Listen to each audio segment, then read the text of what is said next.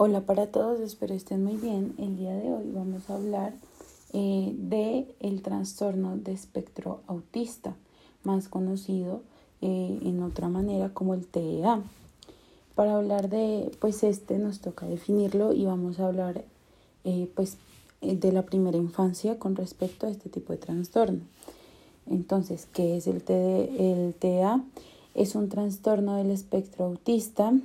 y pues es, considerada una afección neurológica que se empieza a desarrollar en la niñez y pues dura en todas las etapas pues de la vida. Eh, afecta o bueno afecta a la persona en su campo social y en su campo educativo entonces eh, pues es el hecho de ver cómo una persona se comporta interactúa con otros y pues eh, aprende el TEA tiene algunas características y esto los vamos a ver reflejados en los estudiantes. La primera es la comunicación y la comprensión pragmática. Eh, ah, pues nosotros nos damos cuenta, bueno, se ve reflejado el TEA eh, con diferentes limitaciones en el desarrollo del lenguaje. Se da una dificultad eh, pues para utilizar el lenguaje en función de exigencias comunicativas y pues esto también se puede ver en las conversaciones que puede tener el niño que sufre del TEA con otras personas pues de su entorno, que establece conversaciones a diario. Otra característica es el reconocimiento y la comprensión social. Eh, particularmente uno puede empezar a, a notar de pronto que uno de los estudiantes de algún colegio padece de este trastorno eh, cuando, bueno, es cuando sucede, em, cuando logra o cuando se le dificulta eh, o presenta una limitación para establecer relaciones con otras personas. Eh, pues para con el objetivo de lograr interacciones sociales recíprocas, pero pues el objetivo es también es tener amigos, tener compañeros con los cuales hablar, sino que pues una característica del TEA es esa, esa limitación al mantener un contacto, una conversación con una persona seguido.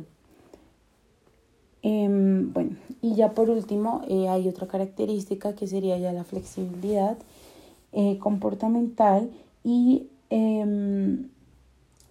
este, bueno, este campo que caracteriza al estudiante con TEA eh, posee unas dificultades de adherencia o patrones eh, repetitivos y restringidos de actividad. Es decir, esto carece de la utilidad y pues en ocasiones puede dificultar como los procesos de aprendizaje de los estudiantes y pues limitan como la participación que él puede tener en las clases y en general en la vida cotidiana. Con lo mencionado anteriormente, pues eh, es necesario buscar algunas estrategias. Creo que eh, pues estrategias para favorecer esta participación en ese aprendizaje. Eh, el primer campo yo creo que es como el que hemos venido hablando en los otros episodios, que es dar la confianza al niño, volverse por decirlo así como su amigo y tratar de entablar pues una conversación con él y que él sienta una confianza hacia ti. Mm, el uso pues del, del encadenamiento hacia atrás es una estrategia que se utiliza y pues consiste en explicarle al niño, por ejemplo, algún tema del colegio, pero en pasos pequeños y resaltarle, por ejemplo, tener, no sé, una cartelera, tener em, un tablero eh, o tarjetas en las cuales escriban como los logros que él ha realizado, pero también eh, pues aquellos los cuales tiene que trabajar. Otra, otra estrategia que podemos ver es el uso eh, del modelado. Este hace referencia a representaciones que uno puede hacer mostrando eh, pues lo que busca que aprendan y cómo queremos que lo hagan. Entonces estas metas se dan precisamente paso a paso y la idea es que tenemos que en ese paso a paso mostrar al estudiante cómo se puede llegar a lograr eh, aprender, no sé, algún concepto o si uno tiene un objetivo, cómo llegar a ese objetivo, pues con esos pasos cortos.